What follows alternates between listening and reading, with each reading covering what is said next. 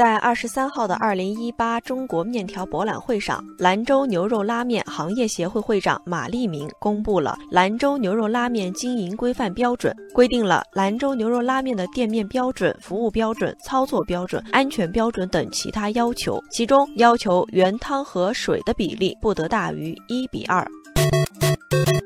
看着这碗热气腾腾的兰州牛肉拉面被安上了严格的执行标准，还规定了原汤和水的比例不得大于一比二，网友们你一言我一语，热闹议论开来。不少网友表示不太懂规范标准中的原汤和水的比例不得大于一比二到底是什么意思？为什么呢？网友笑看风云说：“原汤和水的比例不得大于一比二，这意思是原汤越少越好吗？标准定得如此细致生硬，到底有何意义？”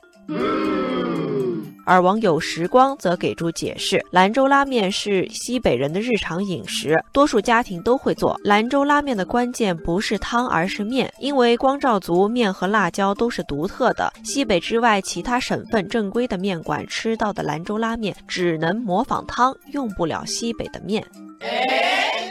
对于给兰州拉面定标准这件事情，部分网友还是持支持态度。网友刚刚好说：“兰州牛肉拉面真的需要行业规范，好多打着牛肉面招牌的店，真的只是牛肉面，随便下出一碗面，有扯面，有细面，放上两块牛肉就以假乱真了。”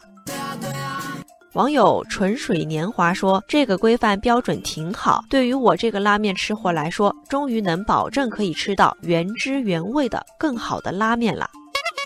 网友卷手语的世界说。兰州牛肉拉面定行规，原汤和水比例不得大于一比二，同时加快了拓展海外市场，加大走出去步伐，让牛肉拉面成为兰州名副其实的一张名片，对兰州乃至甘肃餐饮发展做出更大的贡献。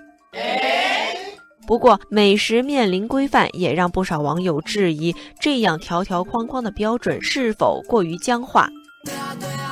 网友大叔调侃说：“为什么不直接给拉面师傅规定标准呢？这么规定下去，是不是还应该规定下牛肉厚度和片数？”